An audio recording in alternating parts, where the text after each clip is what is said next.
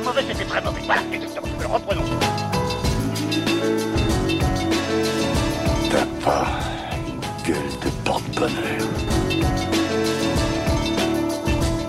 Vous savez, les avis, c'est comme les trous du cul. Tout le monde en a un.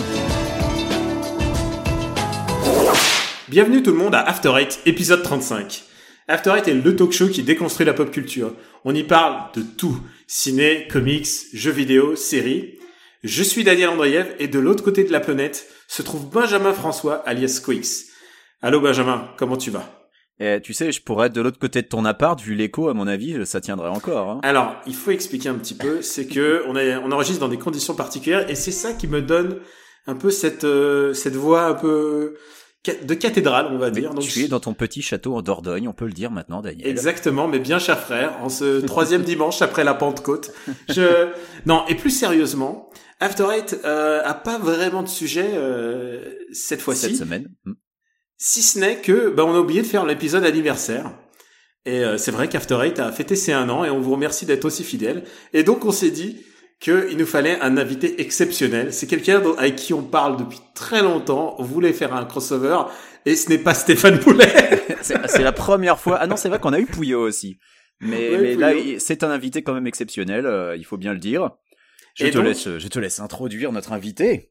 Et donc bienvenue Henri Michel. Salut les gars, salut les After Eightos, joyeux anniversaire, joyeux anniversaire. La tradition c'est qu'on Merci. applaudisse. Hein. Bravo. Merci. Ah non, Putain, vous êtes beau, hein. Vous êtes beau. Hein. Mais c'est un peu grâce à toi aussi. C'est pas vrai. Ah bah si, c'est en, c'est en côté Riviera détente, je me suis dit merde, il faut que je fasse un truc là, c'est pas possible. C'est, c'est les podcasts comme Rivière à détente qui nous ont donné envie de nous lancer. Euh, alors évidemment, on n'a on n'a pas ton talent, mais, euh, Ah bah écoute, que euh, Je, On n'est pas le même positionnement marketing. je me monsieur. souvenais même pas j'ai envie de que dire. vous étiez euh, postérieur à Riviera Détente.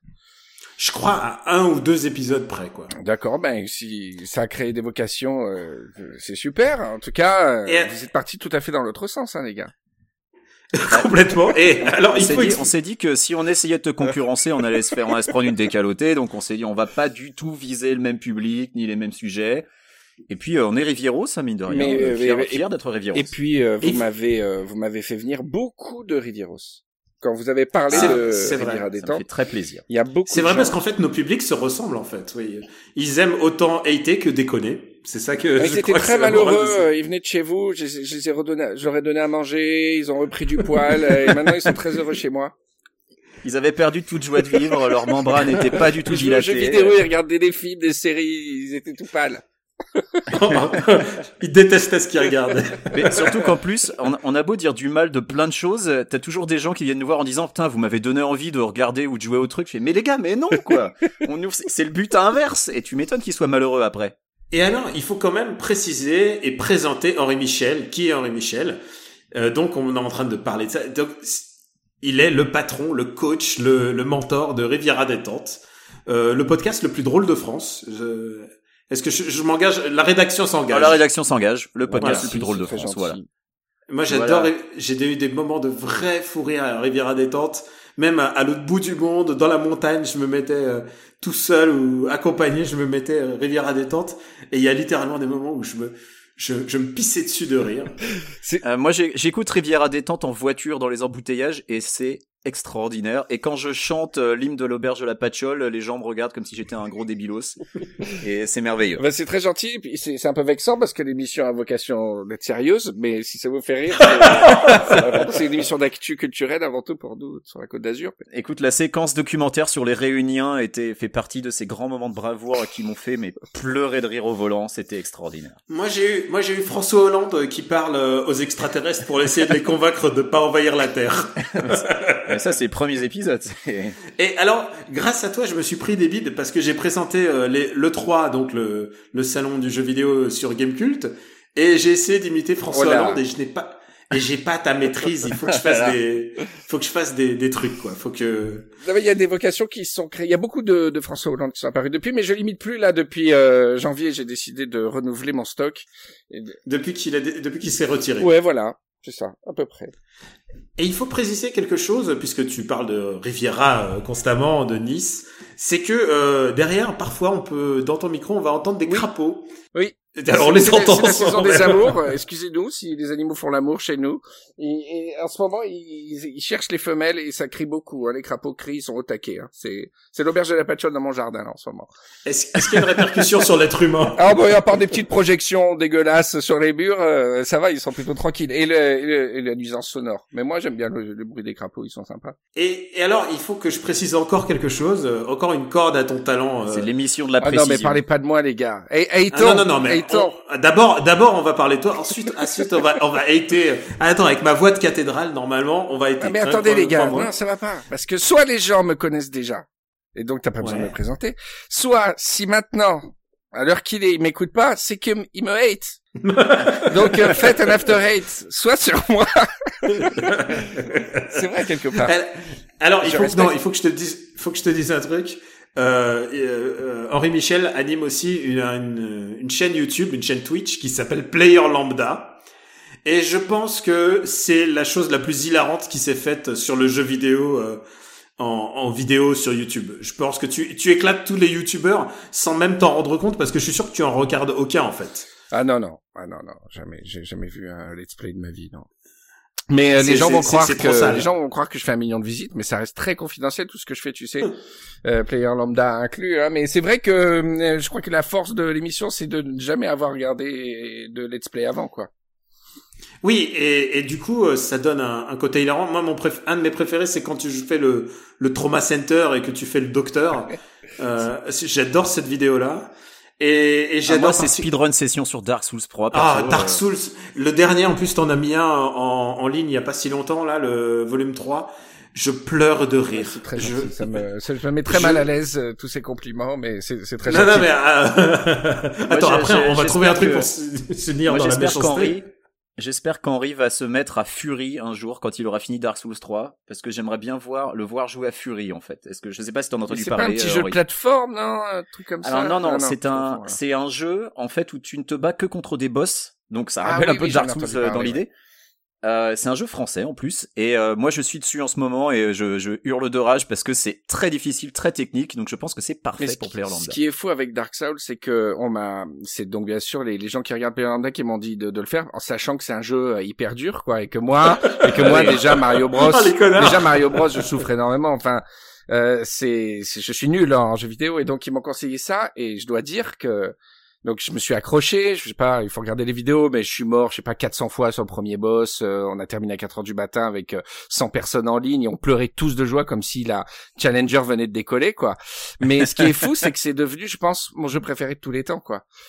C'est-à-dire que ce rapport à la difficulté et à la victoire m'a donné des sensations que j'avais jamais eues de ma vie en jeu vidéo.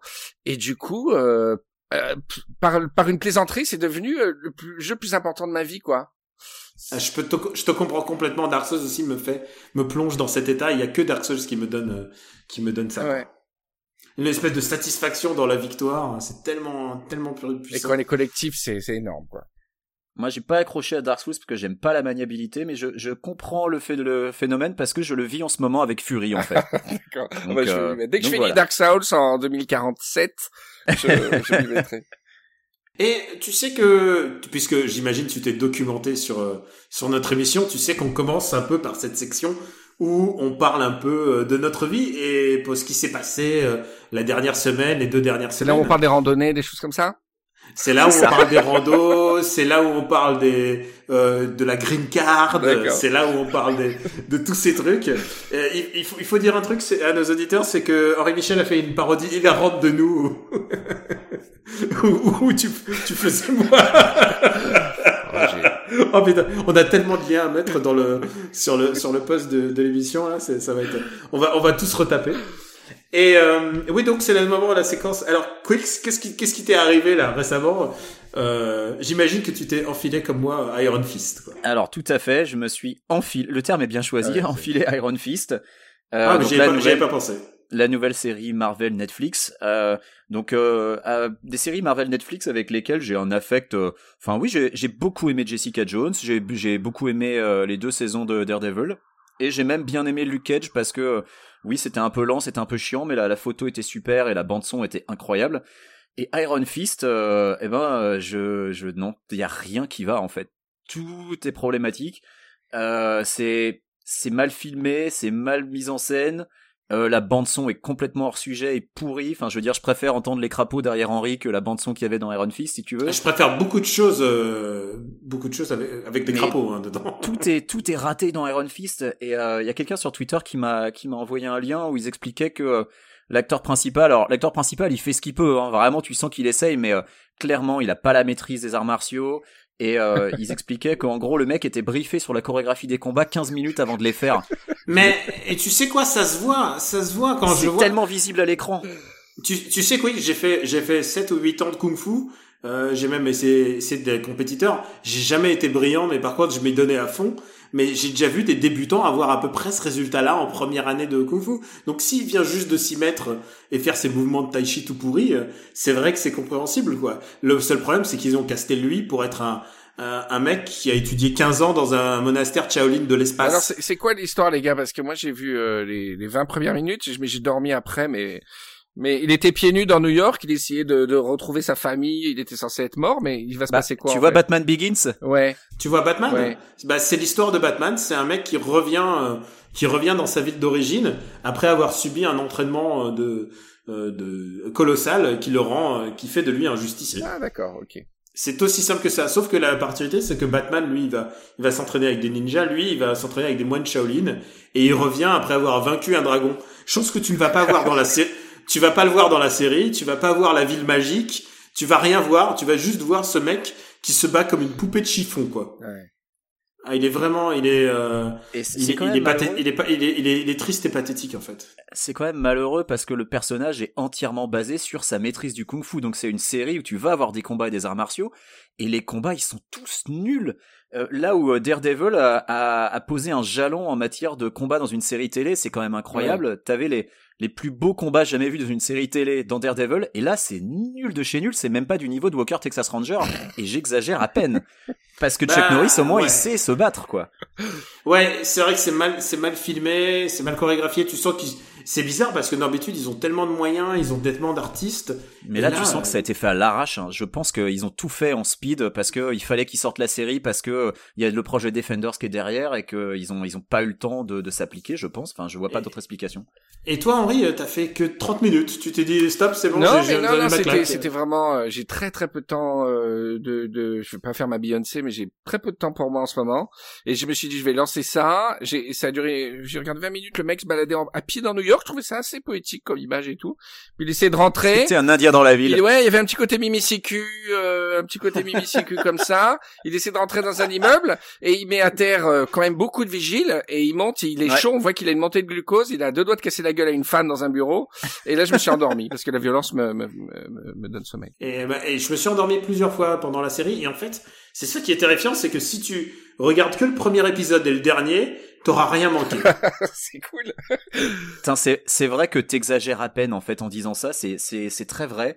Euh, je vais pas forcément rentrer dans la polémique de ils auraient dû euh, caster un asiatique euh, pour le rôle.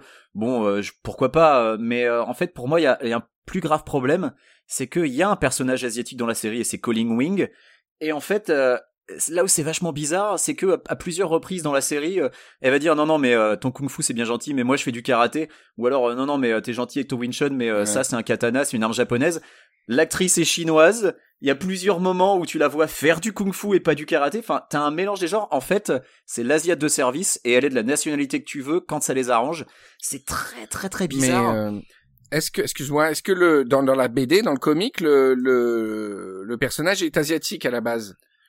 Alors, à, à la toute origine, oui, euh, le perso- non, le personnage est blanc à la toute origine, Ah, mais euh, ah, en fait, euh, il y a eu un moment où on t'explique que Iron Fist, c'est euh, c'est un peu comme James Bond, tu vois, c'est euh, c'est Ah un ouais. nom de code, ça peut être plusieurs personnes. Ok. Et euh, c'est un, c'est un titre. Ouais. Voilà. Et depuis, t'as eu un Iron Fist asiatique.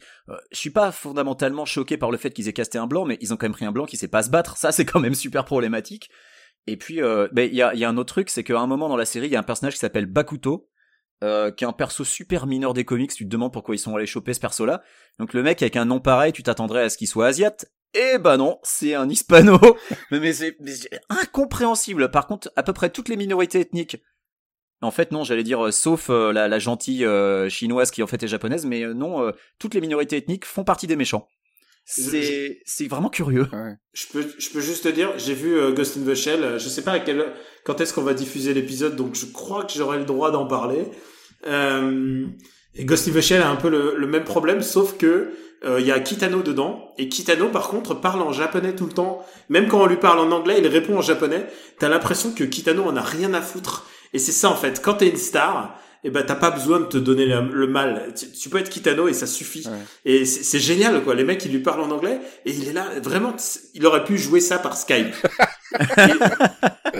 et et j'adore la désinvolture de, Kit- de Kitano. Ça me fait penser à Samuel Jackson un petit peu dans tous ces der- dans tous les films de Samuel Jackson depuis 15 ans. Mais ce que Bah, vous savez, Samuel Jackson dans Kong là? Oui, pardon, vas-y. ce qui n'aurait été pas du tout raciste pour Iron Fist, ça aurait été de prendre un asiatique qui fait très mal du kung-fu. Parce que finalement, ça aurait été très cliché de faire, ouais, c'est les asiatiques qui, qui combattent bien, quoi, finalement. Finalement, c'est pas raciste de mettre un caucasien. Mais ce qui aurait été méga pas raciste, ce serait mettre un asiate qui se batte comme à pied. Ça, ça aurait été génial. Ça, je suis entièrement d'accord. Mais Euh, du coup ils nous ont refait une David Carradine. David Carradine qui savait pas. Il savait pas donner, un- il savait pas donner un coup de pied carrément. Ouais, c'est C'était- facile de dire ça. C'est parce qu'il est mort. Dis-lui en face, à l'époque. euh, Mais si tu veux, c'est pour ça que moi j'ai pas forcément un problème avec le fait d'avoir pris un blanc pour faire euh, pour faire Iron Fist, mais euh, mais par contre euh, quand il commence à expliquer à, à- à- au personnage qui est censé être Colin Wing, qui est euh, la la chef de son dojo, qui est maître de karaté, quand il commence à lui expliquer Ça, comment se battre, horrible. c'est là tu dis putain il lui, il lui mansplain le kung fu quoi, c'est horrible. Et il est en train de lui expliquer, voilà, c'est ça, il faut être plus intérieur quand tu fais du kung-fu. Et t'as envie de lui faire, mais ferme ta gueule, quoi. Mais tellement. Et euh, ouais, en fait, on dirait, on dirait de la danse classique tellement ils se, ils sont loin et ils se touchent pas. Enfin, c'est, c'est pire que tu sais la capoeira où les mecs ils dansent euh, pour simuler un combat et où tu c'est vois un peu The OA, passe, quoi, euh, alors. C'est un peu The OA. Ah, j'ai pas regardé The OA. Bah, il faut, il faut de la chorégraphie. hein. mais vas-y, mais si tu veux dire un peu de mal. Ah non, vas-y. non, non, voilà, j'ai, j'ai, plus bon d'énergie, j'ai hein. plus de force pour critiquer The OA. Non, non, non, mais la hate, euh, T'as déjà tout donné ouais, j'ai sur, tout donné euh, sur The. House of Cards, j'en ai encore sous le pied, mais The j'ai tout donné. House of Bah, Cards. vas-y. House of Cards, euh, tu parles, t'as tenu les saisons, les dernières saisons, là, ou pas? Non. Non, mais euh, d'ailleurs, je fais une parenthèse sur The Iron Fist, c'est, c'est un peu pareil. Euh, je comprends pas que Netflix ait pas encore euh, permis la lecture en x3, x4. Non, mais c'est vrai. Attends, mais tu imagines pas le nombre de séries que, que j'aimerais regarder comme ça. hein. Euh, Scandale, par exemple, c'est une série que j'adore euh, détester ou que je déteste adorer, quoi. Mais euh, j'adorerais regarder Scandale x5, x6, quoi, juste pour suivre euh, euh, les histoires de, de Olivia, quoi, tu vois. Toi, tu, tu hate watch Scandale, c'est bien. Non, c'est pas Hate Watch. Non, non, j'assume pas. Je, je regarde Scandale. Moi, tous les trucs de Shonda, Shonda Rhimes, euh, j'avoue que j'ai- je regarde. Quoi. Ah bah, c'est mon petit côté ça fleur tombe quoi. vachement bien. Ça tombe vachement bien parce qu'hier j'ai découvert, pour... c'est la première fois que je regardais, je suis tombé sur deux épisodes de How to Get Away with Murder. Ouais, j'ai pas suivi celui-là. J'ai pas suivi celui-là. Et en fait, euh, j'ai pas eu de bol, j'ai vu les deux, les deux derniers épisodes de la saison 1, donc je me suis un peu fait spoiler tous les tueurs et tout qui est mort. Mais c'était intéressant. C'était intéressant. Ça a l'air d'être un peu tous des connards en fait, donc ça m'a presque donné envie de regarder. Non, mais je pense que des séries comme Scandale, ça utilise les ficelles du porno euh, sans, sans scène porno. C'est-à-dire que on ne fait que suivre un peu avec qui Olivia va, va, va terminer d'épisode en épisode. Il y a un petit côté très reposant pour le cerveau. Moi, j'aime beaucoup Scandale. Ah, donc c'est c'est exactement comme Grey's Anatomy mais version politique. quoi. ouais, ouais, ouais, ouais. Et puis côté. J'ai j'ai une bonne série de hate watch à vous proposer, à part euh, Vas-y. House of Cards. Euh, j'ai, je me suis remis à Love. Est-ce que vous connaissez Love de, produit par John Oui, Pato? j'ai vu la saison 1 et les deux premiers épisodes de la saison 2, là. Et tu Moi, sais j'ai quoi? rien vu. Ah, j'ai envie de les exploser, mais alors d'une force. Ils Eh, sont, vas-y. moi, je les trouve horribles l'un et l'autre, et je pense qu'il y a une altern- alternance entre, parfois t'as envie de tuer la fille, parfois t'as envie de tuer le mec, et ensuite ça revient, c'est tous les épisodes, t'as envie de les tuer pour des raisons différentes. Ouais, enfin, Je les hais, je les hais, je les hais, je les hais. il y a un truc qui est vrai, c'est que euh, sur certains épisodes, vraiment, c'est rare les séries où tout le monde est laid. Et euh, même les personnages secondaires, etc. Mais c'est le, le parti pris, je pense, de la série. Euh, ben, bien sûr, euh, Gillian euh, est belle, mais elle se valorise pas. Elle joue le rôle de la fille un peu dépressive, euh, etc. Elle joue, elle joue la moche, alors qu'elle est super belle. Moi, j'aime beaucoup le personnage principal. Je t'avoue, euh, je l'aime énormément ce type. Le héros, Ouais, ouais, enfin le ouais. héros, le... Parce que c'est, il me fait, Gus? ouais, il me fait penser à Jeff Daniels jeune dans Dangereux sous tout rapport avec Mélanie Griffiths. Ce côté binoclard, euh, mais un peu séduisant, un peu euh, fragile séducteur comme ça. J'aime beaucoup ce mec. Il m'a vraiment impressionné Ah. cet acteur, moi. un peu post post Woody Allen, mais l'acteur est Putain, super. mais, hein. mais moi, il me donne la- il me donne l'impression d'être un mix entre Sean Penn et Woody Allen, le mec, donc euh, je le trouve pas vraiment séduisant. en fait. Et alors, et par contre, il, il, il, il, il emballe, il emballe sévère dans la série. Ouais. Ouais, ouais. C'est c'est que- assez incroyable. Alors que il est vraiment le le le, le, le moche quoi. de- Bah, vous êtes bloqués dans les années 90, les gars. Hein Euh, il a pas de Bah, biscotto, sais mais euh, il envoie quoi. Non, il est Alors beau que gosse. tu vois, c'est Gillian. Jacobs, Gillian Jacobs, je l'ai croisée par hasard un jour. Elle était genre euh, le matin au réveil, pas maquillée, pas apprêtée. Elle était déjà magnifique. Ouais, Donc, ouais, c'est euh, une très belle fille qui a jamais joué sur son sur sa beauté, qui a jamais joué la, enfin les- le moindre rôle sexy, qui joue toujours la fille en marge, euh, une fille passionnée par le stand-up, euh, par la scène indé. Elle est, elle est passionnante cette fille. Je, je la crois souvent dans les podcasts euh, ricains de comédie euh, en impro. bah, elle est, je crois qu'elle est dans un How Get Made euh, récent là. Ouais, et puis elle a fait des comédies Bang Bang, elle est, euh, Ouais. elle adore ça quoi. Et puis elle a fait un film là récemment avec euh, sur le stand-up là. Vous l'avez vu ce film euh, sur un type qui qui se retrouve au SNL, une troupe d'impro. Ah, non, non, Vous en avez pas ça. entendu parler avec le mec Non, de, non, non. avec Michael Keegan euh, euh, Peel de Keegan Peel et, euh, et c'est une groupe de de de- d'improv comédie. Il y a, il y a un des mecs de la bande qui se retrouve au. SNL. C'est un super film. Je me rappelle pas du Oui, titre oui, parce que j'ai aucune oui, mémoire. oui, oui. Bah, il faut absolument que je vois ça. Ah ouais, il est super ce film. Ah, écoute, Euh, euh, écoute, je signe. En tout cas, je signe plus que Love, en tout cas. Ouais, c'est vrai que la deuxième saison est très très déprimante. Ah, en plus, parce que là, j'en suis euh, épisode 4 et putain, euh, c'est, c'est, c'est vraiment, enfin, ouais, ouais, c'est, c'est pas de la joie de vivre et je, je les déteste. C'est ça qui est incroyable, c'est que, c'est que je, je les hais de toute mon âme. sale gueule. Non, non, je les déteste. Genre, quand elle, elle arrive sur son lieu de travail euh, et qu'elle lui pourrit sa, sa vie professionnelle, je la hais. Et quand lui, il la traite mal, je, la, je le hais. Euh, je, vraiment, je, vraiment, j'ai de la haine pour ces personnages. J'ai, c'est, c'est viscéral. C'est assez incroyable. J'ai jamais ressenti ça dans une série. Euh, et pourtant, euh, j'ai vu euh, Supercopter quand ils ont changé les acteurs. tu vois, genre, euh, j'ai survécu. Tu sais, les séries, ça c'est le moment, de, euh, ce que les plus jeunes ne savent pas, c'est que euh, avant, dans les séries des années 80, quand ils en avaient ras le cul des, que les, les acteurs se prenaient trop pour des stars, on les remplaçait en cours de saison, ça posait aucun problème. Bah, chérie, Chérie- fais-moi peur. Chérie, Ouais. fais-moi peur, euh, Supercopter, et genre, et, et ce qui est génial, c'est qu'ils faisaient comme si de rien n'était. Ouais. Bah là, c'était les cousins, c'était les cousins des acteurs principaux. ouais. Euh, Mais en fait, euh, pour Chérie fais-moi peur, ils ont fini par les virer et, et remettre les, les anciens. Euh, Bah ouais, mais le film dont tu parles, euh, Henri, ça s'appelle Don't Think Twice. Voilà, et effectivement, c'est très curieux que j'en ai jamais entendu parler parce qu'il y a Kate Micucci, il y a Keegan Michael Key, comme tu dis. Putain, mais il y a plein de gens que Ah, j'adore C'est un super film sur, enfin, pour ceux qui s'intéressent un peu à, à ce, à ce type de, de scène euh, et, euh, et SNL, tout l'univers, etc. C'est, très sympa. Des fois, on frôle le malaise, on frôle le malaise, mais c'est très réaliste de ces troupes d'impro qui sont capables de, de, de se gêner pendant 20 minutes avant de sortir un truc drôle. C'est, vachement bien. Moi, j'ai beaucoup aimé. Eh ben écoute, ça sera sur ma liste. Et, et en parlant de, de séries et de saisons et de tout, tout ce que tu regardes, Mhm. euh, tu es un grand adepte de Top Chef, toi. Ouais, ouais. Et euh, euh, ouais, je suis mais là, là, je me suis lancé dans une aventure euh, depuis euh, cette nouvelle saison avec euh, avec Munchies, qui est le site de bouffe de, de Vice, sur des, des petites chroniques. Un site de bouffe de Vice, et c'est quoi, il des, des recettes de cuisine et tout ça? Ah, Munchies, ouais, c'est un c'est le site qui parle de la bouffe, de l'agneau. euh, Donc c'est Vice, donc c'est des recettes à la Vice. coke. Non, non, il y a, y a, ça va des trucs trash à justement la, la, la gastro et, euh, et non, non, c'est, euh, moi j'aime j'aime beaucoup, je suis super content chez eux, ils m'ont laissé carte blanche et, euh, et je fais des, des, des fleuves, je, je m'éclate euh, et ça a pris beaucoup de, il y a un engouement autour de ces articles et euh, ça me fait rire parce qu'on, parce que maintenant Top Chef c'est un rendez-vous, on attend derrière le débrief et puis euh, c'est, c'est, un des trucs les plus excitants que j'ai fait en, en écrit quoi depuis, depuis longtemps. Ah, je peux, Par je- contre, c'est un boulot parce que monstre, je, quoi. je faisais la même chose pour Colanta. Ouais, ouais, je me rappelle. Ouais, ouais, Et, ouais. et- et c'est et c'est vraiment un boulot assez énorme en fait parce que tu re- tu récu- moi je devais récupérer l'épisode dans la nuit, après tu fais Ouais. les gifs, tu dois taper le texte. C'est Bon, moi, je les ai avant. Je les ai, euh, je te cache pas, je les ai quelques jours avant, mais ah, par quel contre, vénard. Ça, par contre, bien je fais voulu avoir 30, cette chance. 30 000 signes par article, quoi. Ah ouais ouais c'est. C'est des bibles, quoi. C'est-à-dire que je Tu fais, tu fais des analyses sémantiques. Non, non, voilà, Top Chef, j'aime Game of beaucoup. Thrones par épisode. ouais, c'est ça. Et alors Et- et, alors Et cette j'adore aussi les versions euh, étrangères. Euh, j'ai beaucoup suivi les versions australiennes, euh, amé- américaines, etc. Avant, j'étais un grand fan de Survivor. Euh, la Red TV, ça a été un gros, gros kiff pendant pendant très longtemps. Et Survivor, notamment, j'étais vraiment un spécialiste, mais j'ai un peu décroché. Et Top Chef, j'aime beaucoup Top Chef. Je sais pas pourquoi. C'est c'est un peu reptilien comme. Comme euh, comme passion quoi. Tu vois des gens cuisiner, tu t'y intéresses, tu vois des gens que tu aimes euh, juger les plats et voilà, de fil en aiguille. Est-ce que tu détestes des persos? Enfin, bah, je dis que c'est des persos plus que des personnes. euh, Ah bah là pour les gens Ouais. qui suivent mes reviews, j'ai j'ai un peu une euh, une bête noire, euh, une candidate qui qui a une chatte monumentale et qui gagne toujours par accident. C'est Inspecteur Gadget, tu vois. Elle fait tomber par terre une pomme de terre, elle se transforme en cristalline, elle C'est passe. Pierre Richard.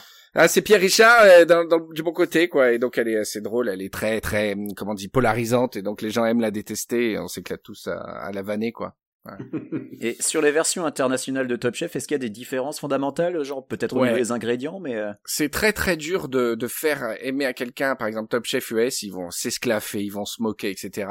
Mais quand tu rentres dedans, enfin, surtout Masterchef, j'aime beaucoup, je, je préfère Masterchef aux États-Unis avec euh, Ouais. Gordon Ramsay. Ouais. Et euh, c'est une cuisine complètement différente. Tu vois vraiment, euh, ce que j'aime dans Top Chef France, c'est que c'est vraiment une image de la France. Et Top Chef et Masterchef US et Top Chef US, c'est une image des États-Unis. Donc t'as le maïs, t'as les plats du sud, t'as t'as les trucs euh, à l'écrevisse, t'as les plats de Louisiane, t'as les plats de la communauté euh, afro-américaine. Et ça, t'as plus l'Amérique de partout, quoi, tu vois. Et c'est loin d'être des amateurs, c'est loin d'être des trucs dégueulasses, gras, Ah ouais, etc. Ils sont très très forts. Euh, donc il y a vraiment un très très gros niveau. Et c'est peut-être la seule émission où j'ai vu débarquer sur le même plateau Ducasse, Savoie, Daniel Boulu et Ramsey. C'est-à-dire sur le plateau, t'avais le plus grand nombre d'étoiles cumulées au monde, puisque c'est les quatre entrepreneurs qui ont le plus d'étoiles Michelin au monde juger un plat quoi. Donc là t'es à un niveau, t'es à un level extraordinaire et puis il y a des scènes qui te tirent des larmes parce qu'ils ont le sens de la de la de la mise en scène, ils te font tirer des larmes. euh. Vraiment, euh, je pourrais euh, je pourrais en parler des heures quoi. Mais Top Chef US, oui, ça vaut Master Chef US, ça, ça vaut vraiment le coup de vous taper une saison quoi. Et, euh, et qu'est-ce que tu penses des trucs à, à la japonaise, les Iron Chef et les, les trucs où Euh, je, alors je suis moins quoi. je suis moins impressionné euh, sur ça. J'en avais vu pas mal quand j'étais euh, quand j'étais à fond là-dessus. Euh, j'ai j'ai moins d'avis euh, sur Iron Chef. euh, moi j'aime bien le côté euh, j'adore le côté juge méchant euh, qui vient commenter ton entrée, ton plat, ton dessert. Euh, j'a- j'adore ce côté-là. J'adore le côté jury moi. Et, et, et, et est-ce que tu, que- par rapport à des trucs genre cauchemar en cuisine, est-ce que tu, tu t'y, tu t'y retrouves un peu ou pas? Euh, ouais, alors comme je pars en cuisine, j'ai un peu euh, décroché là-dessus parce que j'aimais beaucoup. Donc j'ai eu ma période Ramsey où je crois que j'ai vu tous les formats de Ramsey et Dieu sait qu'il en fait. Mais euh, non, ce qui ce qui est un peu décevant avec Cauchemar en cuisine, c'est le nombre de faillites euh, qui suivent les enregistrements. C'est-à-dire qu'on va dire qu'il en sauve un sur euh, cinq euh, et encore je suis généreux. Il y a un site qui répertorie euh, le, C'est vrai il y a un site qui répertorie l'avenir des restaurants quand après le passage. Bah, ça veut pas dire que s'il n'était pas passé, peut-être ça, ça aurait été accéléré. Hein. Peut-être a gens pas ont eu un sursis. Mais euh, c'est assez sad, quoi. Quand tu vois la suite, c'est toujours un sur six, on va dire, qui survit. Il y a eu des suicides. Il y a Oh. eu des euh, des mecs qui se retrouvent en prison. Mais c'est pas la faute à Ramsey. Ah ouais. Mais disons que il te sauvera rien Euh, quand quand t'as la tête euh, tordue et que tu fais mal les choses. C'est pas parce que on va vient on va venir en plateau pendant pendant une semaine que tu vas devenir le meilleur chef au monde, quoi.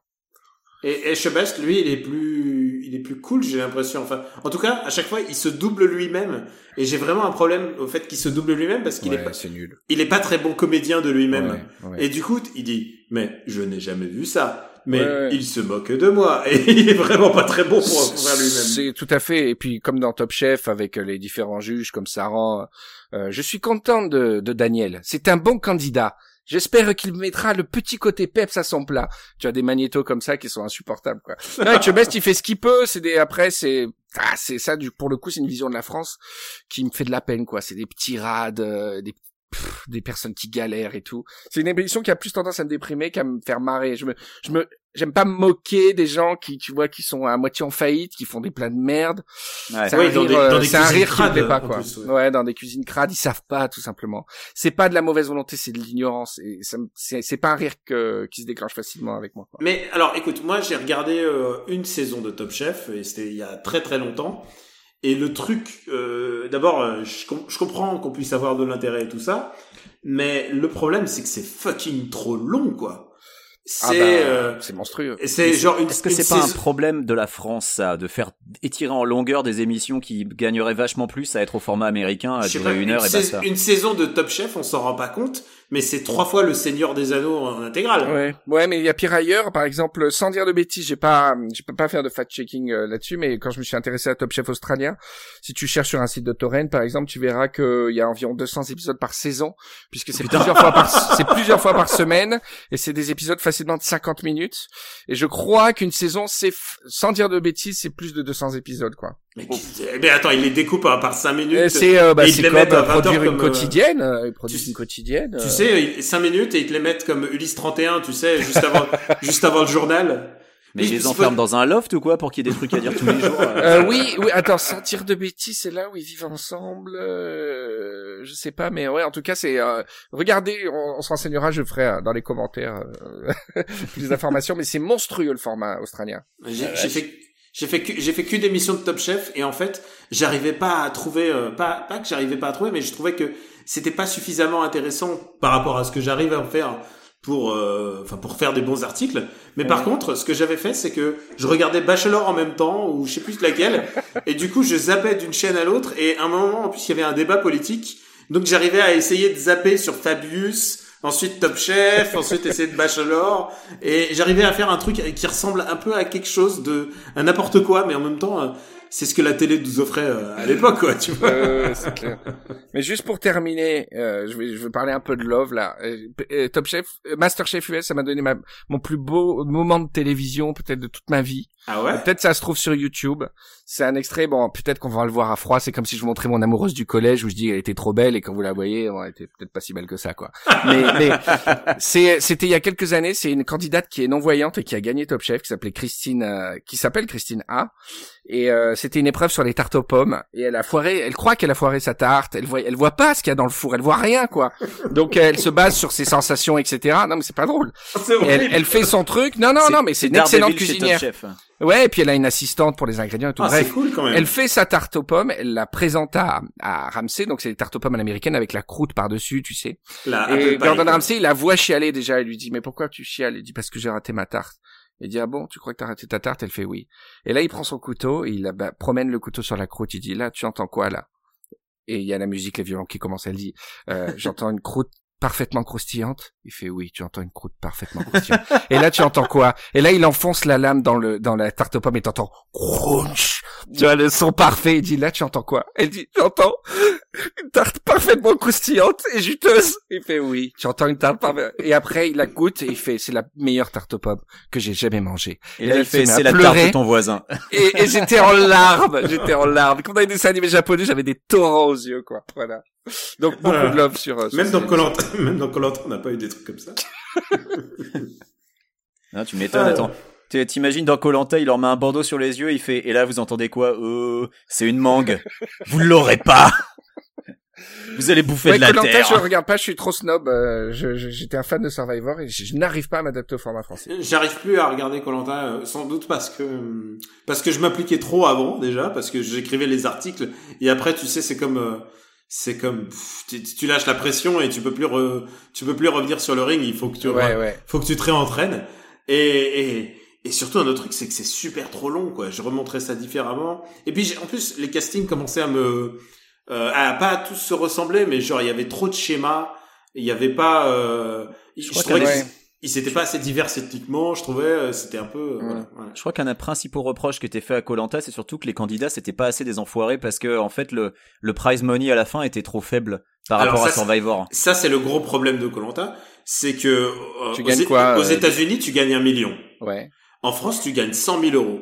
Ouais. 100 000 euros, c'est beaucoup d'argent. Hein. Et si on avait 100 000 euros à After Eight, je vous jure que le son, il serait nickel. Hein. Il, serait cri- il serait cristallin. Mais on, problème, on aurait envoyé un un, un, Un mec pour tuer les tous les crapauds chez euh, chez Henri. mais le problème, c'est que à 100 000 euros, bon, c'est beaucoup d'argent, mais personne ne va passer pour le, le roi des connards devant toute la France. Enfin, c'est arrivé, hein. Je me rappelle de certains candidats. euh, Il y a eu une année Ouais. où j'avais regardé avec toi. Il y avait un type, euh, c'était Dark Vador, le mec, quoi. Ouais, mais bon, en général, c'est un. Le, on l'appelait. Il y en avait un, il était belge. On l'appelait le grand straté belge. Et il était, euh, il était un peu plus malin que les autres parce que lui, il avait vu Survivor. Il avait compris que nous, ce qu'on veut, c'est du game. Il vraiment, il jouait à fond. Mais le problème, c'est que dès que dès que tu joues en, en France, les gens te disent t'es pas sport, t'es Ah, pas là, t'es pas là pour l'aventure et tout. Et moi, j'en ai rien à foutre de Mais ouais, fassent tu- ça pour leurs enfants. et Tu tout. viens pour l'argent, t'en as rien à Non, branler. mais c'est pire que ça. C'est Moi, j'ai envie de voir du jeu, moi. Au State, c'est une ligue professionnelle, littéralement. C'est-à-dire qu'il y a des noms qui sont donnés aux moves Ouais. euh, et des noms qui sont donnés aux stratégies. Il y a le blind side, le double blind side. Et quand le mec fait le truc, ils disent oh là là, il a fait un blind side. C'est vraiment des figures avec des hein. avec une terminologie, etc. En France, mais on n'en est même pas au début. C'est-à-dire que la stratégie de c'est euh, Survivor épisode 1 là. Survivor, c'est vraiment une ligue professionnelle maintenant. Avec En des- France, des en France, ils disent, en France, ils disent, ah, il a fait un Trafalgar. Sérieusement, faire un Trafalgar, c'est, c'est un nom commun pour dire, oh là là, il a trompé des gens. c'est mignon. Ça, je vais regarder du coup. Tiens. Bon, à la limite, il doit y avoir, il a fait une Moundir s'il a frappé une femme, mais à part ça, euh, Ouais, bah il va il va faire de la tôle surtout. Hein. Ah bah non, maintenant, que alors, le truc de Colanta, c'est qu'en plus, avec le décès, euh, le décès du candidat, c'est qu'ils font méga gaffe. C'est-à-dire que dès qu'il y en a un, il s'ouvre un petit peu la jambe et c'est la ligue, euh, c'est Ah la ouais. ligue des sauveteurs extraordinaires qui débarquent en hélico à chaque fois, quoi. Genre, ils, Ah te, ouais. ils te font, euh, genre, la- l'année d'après le, le, le, le décès, il y avait des mecs qui arrivaient genre au milieu de la nuit avec des lampes torches pour que ça soit impressionnant et tout. T'avais l'impression que c'était, c'était euh, X-Files, quoi. Ouais. c'était c'était les Navy Seals qui débarquaient. T'imagines le trauma quand même. Enfin, je sais pas. Mais c'est comme Drop. Ah ouais. Là, j'ai repensé Ah récemment. oui, l'horreur. À c'est drop, un ouais. truc, mais c'est c'est on- on- c'est vite passé parce qu'après il y a eu Charlie. Je sais pas si vous vous rappelez. Ouais. Ouais. Et euh, je- je- on l'a un peu zappé quoi. Du coup, mais t'imagines le trauma quoi. C'est incroyable. Et c'est on oublie assez. Et là, je crois qu'il y a eu une manifestation récemment récemment au Trocadéro des des proches des des victimes de Drop qui qui demandaient plus de transparence. Mais c'est quand même une histoire hallucinante qui a été occultée et un traumatisme. euh, Ouais, majeur, et je crois qu'il y a- il trouve encore des, il trouve encore des choses sur cette histoire, quoi. Tout n'est, tout n'a pas encore été dit, quoi. Sans vouloir faire le, le parano. Euh, et On le- nous cache le- quelque chose. On nous cache quelque- on nous dit pas tout. hein. On t'a reconnu, Jean-Marc Morandini. Et bon, et puisque After Eight, on, on fait de la hate, est-ce que vous me permettez de hater un instant euh, un, un mais film bien sûr. Avec plaisir. euh, puisque c'est c'est notre anniversaire, donc il faut un peu hater. Euh, J'ai fait une séance avec euh, avec deux amis. Euh, C'était une séance, euh, on savait ce qu'on allait voir. Euh, on a on, s'est- on a obtenu des tickets, euh, des tickets genre vous payez pas votre votre entrée, euh, des tickets genre copinage. Et, euh, et on s'est assis à la séance de 11h un vendredi pour voir Monsieur et Madame Adelman de Nicolas Bedos avec Nicolas Bedos. J'aime bien le dire comme ça, avec Nicolas. Ça sous-entend bien que on on n'est jamais mieux servi que par soi-même. Et, et- et en fait, je me suis demandé est-ce qu'on va le traiter comme une comédie? Parce que je, je fais un autre podcast qui s'appelle MDR et on parle des comédies françaises et je me suis dit quand même ça ressemble à une comédie, mais en fait c'est la comédie du drame humain de Nicolas Bedos quoi. Et, euh, et pendant Ça parle de quoi? Ça parle de Nicolas Bedos. D'accord. Mais euh, en fait, ça part de Nicolas Bedos, qui est en fait un, un, un écrivain génial, et ça commence par l'enterrement de Nicolas Bedos. Euh, pas pas nommément, le, euh, il s'appelle Victor, il s'appelle Ouais. Victor dans, dans le film. Mais euh, ça commence par un enterrement, et la première personne à prendre la parole, c'est Jack Lang, qui dit il est le plus grand écrivain qui n'a jamais été un des plus grands écrivains de France. Enfin, tu vois, genre vraiment la, la top branlette. Ouais. Et tout le film est en flashback comme ça pour se pour te mettre en en exergue quel grand écrivain il est et en fait il rencontre une nana qui est un peu son égérie et sa muse à la fois et en fait le twist et permettez-moi je vais spoiler un film que je n'ai pas aimé c'est qu'en fait c'est elle le, gros- le vrai talent derrière euh, c'est elle qui voilà et genre c'est un peu la fausse modestie et un peu tu sais ce qu'on appelle le euh, le, le syndrome euh, comment dire du Un imposteur, là Ouais, le syndrome de l'imposteur, exactement, merci. Euh, le syndrome de l'imposteur, et ça joue énormément là-dessus, genre un peu fausse modestie. Le seul problème, c'est que ça se touche énormément, à tel point que Nicolas Bedos, à un moment, se, se filme en train de se masturber. Et je dis pas ça euh, métaphoriquement, il se Ah, filme littéralement. il se filme en train de se toucher. Ah, d'accord. Ouais, non, c'est c'est à ce niveau de de de branlette. Et alors, c'est c'est c'est- c'est- les, les dialogues sont sont vraiment d'une connerie. euh, Parfois, ils sont vraiment d'une connerie inimaginable. Putain, j'ai envie de boire un verre de cognac avec toi là.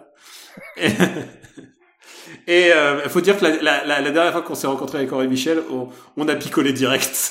on, a, on a on a vodkaisé direct. Je- je- On a bu de, de l'eau, je crois. Oui, bien sûr.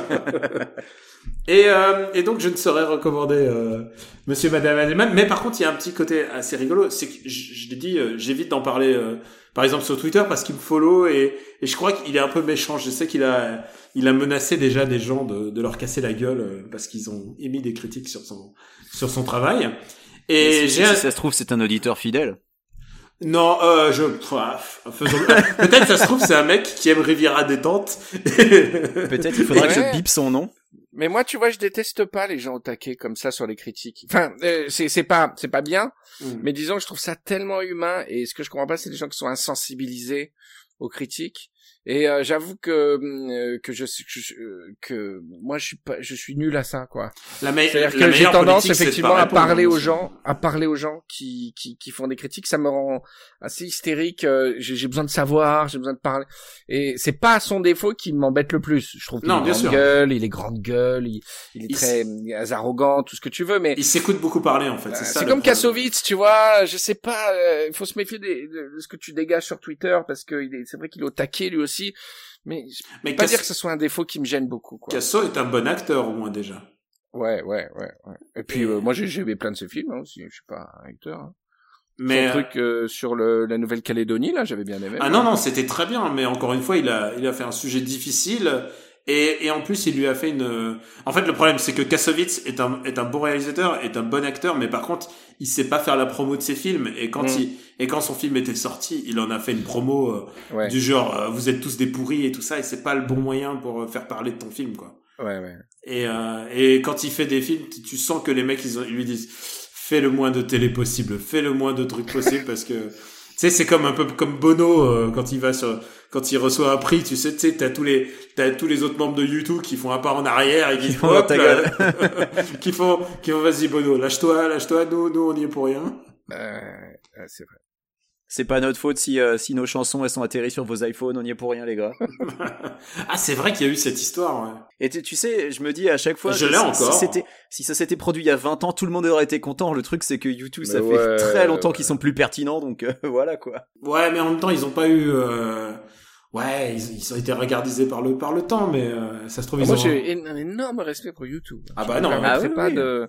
Non, euh, il y a y a un podcast fa- fabuleux pour les Ah anglophones. mais oui, hein. parle-en s'il te plaît. You Talking You to, to Me, c'est un, un podcast de, qui est fait par euh, Scott Okerman et l'acteur euh, Adam Scott, qui ont exactement la même voix, qui sont les deux mecs les, c'est le podcast le plus drôle euh, de tous les temps pour moi, c'est au-dessus de tout. Et euh, il f- le, le pitch de l'émission, c'est que chaque épisode est un album de YouTube qui qu'il chronique. J'ai jamais su prononcer YouTube, hein, YouTube, YouTube, de U2. Et donc chaque euh, épisode c'est un album, sauf que il y a c'est de G, enfin Okerman est un génie de l'écriture euh, comique et que donc un épisode ils vont le faire vraiment sérieusement, ils vont parler de l'album et tout, et un autre épisode ils vont tellement se marrer que sur euh, 50 000 émissions ils ne vont parler que 20 secondes de l'album. et, et c'est un postulat génial parce que c'est un concept très fort, mais euh, qui parle une fois sur deux de YouTube seulement. Et euh, c'est euh, c'est le, le meilleur, le podcast le plus drôle si vous si vous comprenez l'anglais, c'est euh, c'est c'est fantastique. Et donc tu ne peux qu'aimer YouTube à la fin de à la fin de cette saison. Ça me fait trop marrer comment je prononce YouTube. Tu prononces Eh un oui, peu comme mais- YouTube. Ouais, c'est YouTube qui m'a déformé. Je sais plus comment on dit. YouTube, YouTube, YouTube. YouTube, YouTube. Mais tu sais que je m'étais, je m'étais abonné à ce, podcast je l'ai- et je l'ai jamais écouté. Il était dans ma liste. Et puis c'est toi qui m'as dit, ben non non, écoute, écoute. Et effectivement, ça se pissait de rire quoi. C'est des, c'est c'est comme si tu avais une conversation et puis tout d'un coup les mecs ont décidé vraiment de de pas du tout parler de de, de ils parlent de complètement autre chose. Et C'est des fous, ils font des émissions en, en gigogne, c'est les, c'est les seuls à faire ça. C'est-à-dire, si je te parle, euh, c'est une émission sur YouTube, on parle de cinéma d'un coup, ils disent, Eh, mais c'est l'heure de notre chronique, j'aime le cinéma. Et donc, ils font un générique dans l'émission. Et dans cette émission sur le cinéma, ils parlent de popcorn, ils disent, Eh, mais c'est l'émission de popcorn euh, à travers les États-Unis. Et ils font des génériques d'émissions en poupée gigogne, tu vois, dans, dans l'espèce de concept, avec à chaque fois pour le truc de popcorn, euh, une chanson country, vraiment avec un habillage et tout. Et à la fin, ils sont sur la dernière émission de toute la fin, et ils remontent. Ils disent voilà, c'était la fin de notre émission euh, euh, Fermier en Amérique. À bientôt. Donc le générique de fin. Ils terminent le truc sur le popcorn, ils terminent le truc sur le cinéma. C'est un enjeu mental extraordinaire. Mais de Et- par le principe de l'émission même, il peut pas y avoir beaucoup d'épisodes au final, vu que YouTube, Exactement. ont une Il y en a- discographie limitée. Il y en a un par album, et il y en a beaucoup quand même. hein. Ouais, et à la fin, d'albums. ils rencontrent YouTube, et euh, ils leur parlent. C'est c'est c'est c'est le moins drôle des épisodes parce qu'ils sont impressionnés. C'est le pa- c'est Papa Noël pour eux. Ouais. Mais euh, C'est un peu comme nous avec toi là en ce moment. Moi, j'attends de venir à Cannes. euh, Ouais. J'attends de venir à Cannes et, et qu'on aille en maillot de bain et qu'on aille en maillot de bain plonger À la de- patchole. euh, plonger de la patchole. ouais. Pas besoin de maillot à la patchole. Ça c'est bon pour les textiles, ça, Daniel. Merde, il y, a- il y a des plages de nudistes à Cannes? Non, à tu Cannes, crois? non, ça va être compliqué. À Cannes, à Cannes, non. P- Pas loin, euh, on peut s'arranger, mais à Cannes même, non. Euh, Mais le- tu sais, le- moi, je, je rêve de ces criques et de ces de ces endroits encore sauvages euh, sur Bon. la Côte d'Azur, quoi. Il faut plutôt taper du côté du Var si tu ou de la Corse.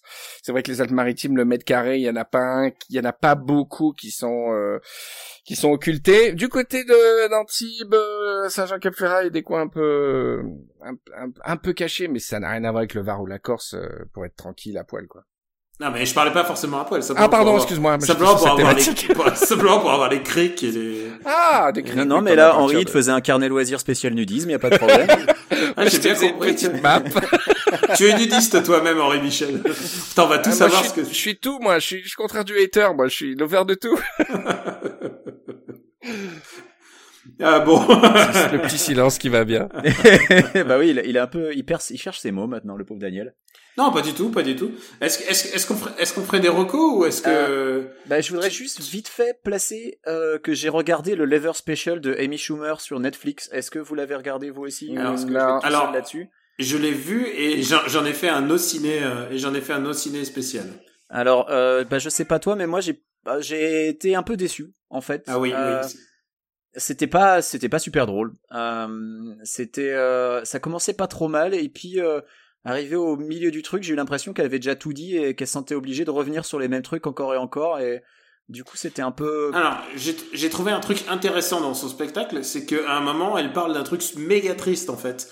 Elle parle de deux euh, de deux personnes qui se sont fait assassiner alors Oui. qu'elle était en train de regarder le film d'Amy Schumer au cinéma. Bah, c'était euh, c'était euh, euh, juste avant la sortie. Alors c'était avant la sortie de Trainwreck, je crois, Ouais. et un type avait flingué euh, deux personnes qui allaient voir le film. Et donc du coup, euh, Amy Schumer, euh, là, elle est en, en- euh, c'est le premier spectacle qu'elle fait en tant que star en fait, parce qu'elle a déjà, euh, elle, a, bah, elle a déjà roulé sa bosse, elle est déjà, elle, maintenant c'est une star quoi.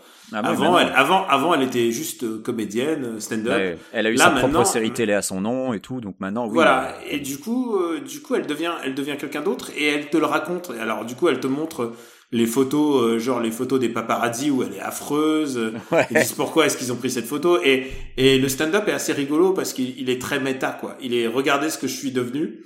Et jusque là, c'est pas mal. Mais ensuite, elle prend le risque de parler d'un truc méga sérieux. Comme euh, comme du meurtre comme du meurtre de personnes, tout en ajoutant aussi qu'elle est pour le droit des armes, ce qui est très paradoxal et qui est et euh, qu'elle qu'elle qu'elle vient et elle le dit elle-même de Ploukland quoi. Mm. Et euh, ouais, c'est un spectacle très très ambigu. Tu sens que c'est euh, c'est très du film raisin. Ouais. ouais, c'est c'est très bizarre. Et il s'appelle Lever Special en fait. C'est assez rigolo parce qu'elle dit euh, à un moment quand on devient star, on a des on a plein de mauvaises idées et en général c'est de s'habiller en cuir. Et elle, elle vient en combinaison cuir euh, qu'elle raconte comment qu'elle elle, a- elle met 30 minutes pour le mettre et 40 minutes pour et t'imagines comment elle est en train de cuire comme un poulet. hein. Ah, tu m'étonnes, ouais. Et Elle le dit, hein, elle est en train de cuire euh, à, à l'intérieur de sa combi. Et voilà, c'est que on a tous un moment où on fait une erreur dans notre vie et qu'on peut se le permettre. Et ben là, c'est celle, c'est fait le lever special. C'est pas mon stand-up préféré, hein, loin de là. hein, faut Non, pas- non, non, c'est sur Netflix, donc c'est voilà, vous pouvez jeter un œil. J'ai pas trouvé ça fabuleux. Euh, j'ai regardé le, le Netflix special de Trevor Noah aussi, et j'ai pas trouvé ça fantastique. Euh, Trevor Noah, il a une tendance à faire durer les blagues super longtemps, ou alors à refaire la même blague plusieurs fois. Et euh, et bah tu vois, j'aurais pas cru dire ça, mais je le préfère au Daily Show qu'en stand-up, en fait. Et toi, Henri, euh, tu te situes. Il faut dire un truc, c'est que la dernière fois, une des fois où on s'est rencontrés, c'était au sur la banquette de Louis C.K. quand même. On s'est rencontrés au, Ouais. spe- au spectacle. Comme des vrais connaisseurs, nous étions dans le, nous étions au, bal- au balcon. On n'était pas les bourges, on n'était pas les bourges au premier rang, les les gars d'El Malais, les tout, tout, et toute l'intelligentsia parisienne était vraiment euh, dans l'orchestre. Tous les gens qui faisaient semblant de comprendre les blagues. C'était fou, c'était c'était drôle parce que je, je suis allé très peu à Paris euh, ces derniers temps et j'y suis allé vraiment là pour 24 heures et euh, tu descends de l'avion, tu vas direct à l'Olympia où t'as des gens que t'avais à la télé, tu sais, il y a des espèces de, chambres d'isolation comme ça, tu vois Louis C.K. et puis tu reprends l'avion quoi. C'était assez magique euh, comme manière de consommer la culture. euh, finalement, c'est juste un trajet de, de deux heures et demie quoi pour. euh, c'était magique. C'était très émouvant pour moi de, le voir. C'est, c'est- j'ai beaucoup de mal à regarder d'autres, euh, Et puis son, ce, d'autres ce, artistes. euh, ce que- stand-up là était exceptionnel parce que il est vraiment il est vraiment allé euh, genre en nous disant vous pensez passer un bon moment et, et au contraire, il, est, il, il allait d'horreur en horreur et ça fonctionnait vraiment bien en fait. Et euh, non, vraiment très très. Je sais pas s'il existe d'ailleurs, s'ils ont, il y a une captation euh, Oh, le connaissant, il aime bien, euh, digne de ce nom quoi. il aime bien vendre ce qu'il fait, donc je pense que ça tombera à un moment ou à un autre. Ouais, il le mettra sur son site, je pense, comme il le fait avec les précédents spectacles. Ouais. Mais du coup, Netflix, par contre, eux, ils mettent un stand-up par euh, par semaine quoi. C'est quand Et ils en même, mettent plein en ce moment. c'est Ouais, ouais, cool. c'est ouf, c'est ouf. Il y a vraiment une tendance, il y a une lame de fond là-dessus. Moi, j'ai j'ai bien aimé. Alors, c'est pas c'est pas sur Netflix, euh, c'est sur OCS pour ceux qui l'ont. euh, c'est euh, putain, je vais jamais me rappeler de. C'est Cra- euh, Crashing, je crois. Et euh, c'est l'histoire d'un d'un d'un type euh, qui est qui a une trentaine d'années et qui se met au stand-up alors qu'il est plutôt mauvais et qui se retrouve dans, dans- à New York. Et puis, ce qui est bien, c'est que ça, ça parle de la saturation du marché en termes de d'artistes de, de, de- de- qui font du stand-up en impro ou pas en Ah, impro. C'est une série. C'est une série, oui, pardon. C'est une série HBO, pas- ouais. Mais ça, ça- par contre, ça parle de cette saturation du marché euh, qui est assez folle et, euh, et qui se retrouve finalement euh, presque. à- on est dans un pays euh, qui est horrible dans, dans, dans son phénomène de centralisation où t'as finalement Paris le stand-up c'est vraiment bien réveillé depuis quelques années. J'ai des des connaissances qui qui en font et puis finalement c'est presque déjà euh, euh, hyper euh, hyper rempli quoi de gens qui veulent faire du stand-up et faire de la comédie. Et j'ai beaucoup aimé Crashing. Alors son nom m'échappe, c'est un comédien assez connu qui euh, qui fait un podcast notamment et euh, C'est et Pete Holmes. Pete Holmes, voilà, Pete Holmes, et qui fait un super podcast et qui est un, un, un comique à part, qui est euh, très croyant et qui arrive à faire de l'humour sans euh, euh, franchir ses frontières à lui, quoi, mais qui arrive à faire rire vraiment un public très hétéroclite. Et la série est super sombre, super dark. Il n'y a pas un moment de satisfaction, euh, il n'y a pas un moment de bonheur pour lui, quoi. Ah, j'ai envie de voir ça. Et Tu, c'est tu l'as bien vendu. C'est encore une production à Pato. Vas-y, vas-y. Non, non, non, vas-y. Non, mais en fait, j'étais en, train, j'étais en train de penser à toute cette offre euh, incroyable, en fait, de stand-up, maintenant, est vraiment accessible. Moi, j'aime particulièrement euh, Ali Wong. Oui, très bien sur Netflix. Ali Wong, Ouais. vraiment très, très, très drôle, très, très mordante et tout. Et, euh, et en fait, je me demande, est-ce que est-ce qu'ils vont pas épuiser le, le filon? Est-ce qu'il y aura toujours une nouvelle offre ou est-ce que Parce qu'on a plus en plus besoin de rire et que les formes d'humour et les, ouais, les formes d'humour se diversifient quand même pas mal. C'est devenu une science à part entière. Moi, je suis sûr que, alors le stand-up en tant que tel, je sais pas, mais euh, l'humour, waouh, c'est comme le pain. On va en avoir de plus en plus euh, besoin, quoi. Euh, J'en suis persuadé, quoi. Et puis en Moi, plus, euh... ouais, vas-y, vas-y. Moi, je, je pense aussi qu'il y a une demande. Euh, j'ai la chance de pouvoir aller tous les ans au Festival Suprême à Los Angeles, qui est euh, un, un festival qui mélange comédie et, et rock, parce que c'est un festival qui a été créé par euh, Jack Black euh, et Kyle Glass de Teenage D. Et donc euh, il y a des des comédiens de stand-up qui viennent, genre bah euh, j'ai vu Ali Wong, j'ai vu Natasha Leggero, T.J. Miller.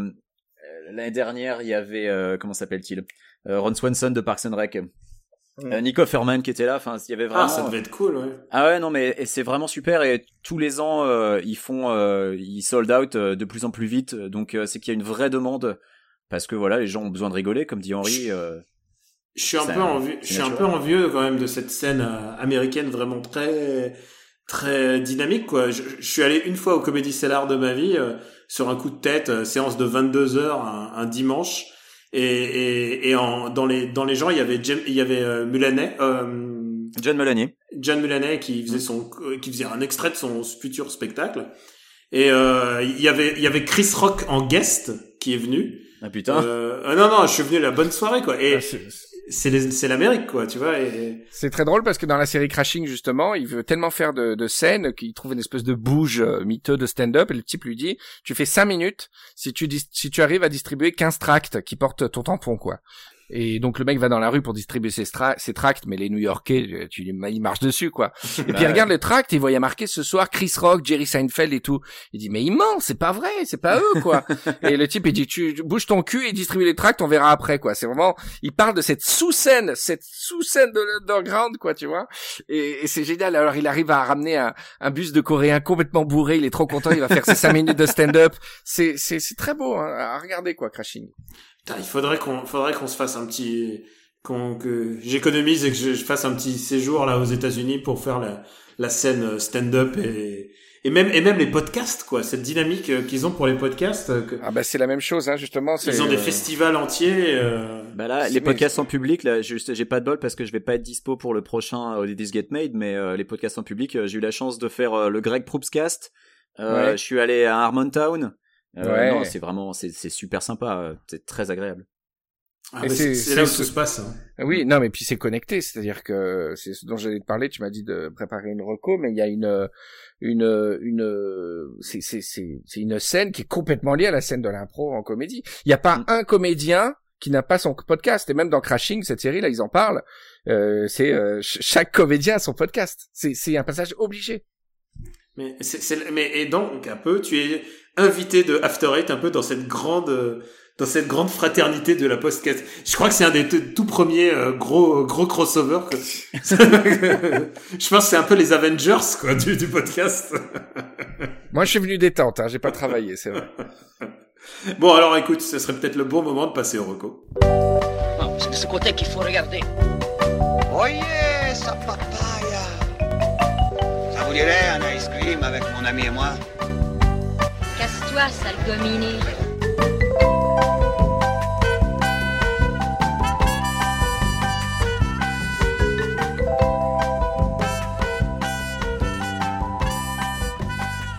After Eight est un titre trompeur parce qu'à la fin, on balance quand même nos recommandations.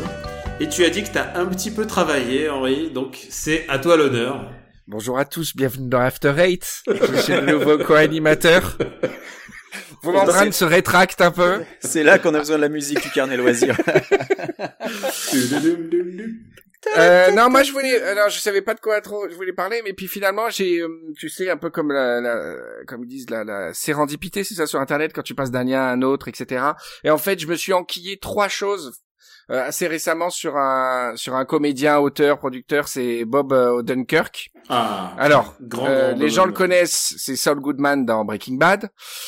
Et euh, le premier truc, donc pour ceux qui n'ont pas osé se lancer dedans, donc c'est c'est c'est déjà vieux, hein, puisque ça a été lancé il y a un an ou deux. C'est Better Call Saul, c'est le spin-off, mais qui n'en est pas un. Enfin, c'est le même personnage, mais c'est les amateurs de Breaking Bad se sont mangés vraiment un muret quand ils ont voulu, euh, quand ils ont cru trouver la même chose euh, dans Better Call Saul.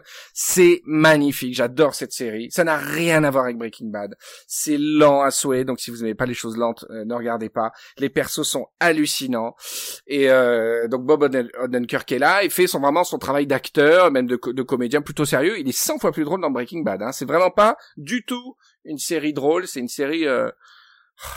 Elle est douce amère, il y a un personnage de frère malade euh, incroyable. Donc ça c'est vraiment ceux qui hésitent, je voulais juste te dire euh, foncez si vous aimez euh, bah, prendre votre temps. Si vous êtes plutôt Iron Fist, euh, regardez pas Beta. mais c'était, tu sais que c'était déjà une reco de Daniel, donc c'est double recommandation D'accord. euh, Better Ah Call non mais Saul, j'adore c'est confirmé. Better Call Saul. Euh, et- je suis pas un multi, moi j'écoute pas tous les After Eight. hein.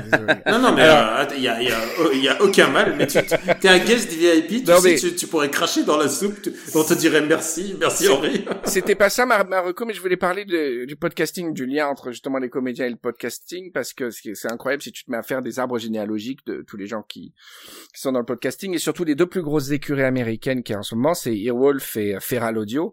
Et si tu, si tu, si tu coches un peu tous les gens, ils ont tous un lien. Et Bob Odenkirk qui est vraiment l'intermédiaire entre beaucoup de ces personnes.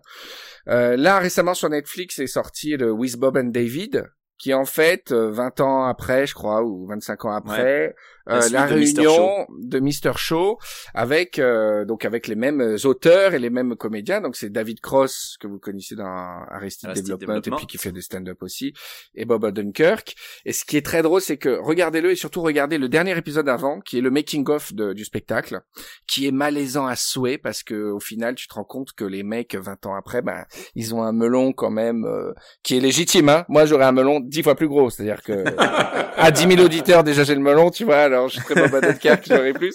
Mais euh, Alors tu vois l'espèce humble. voilà. Et tu vois le malaise en séance d'écriture.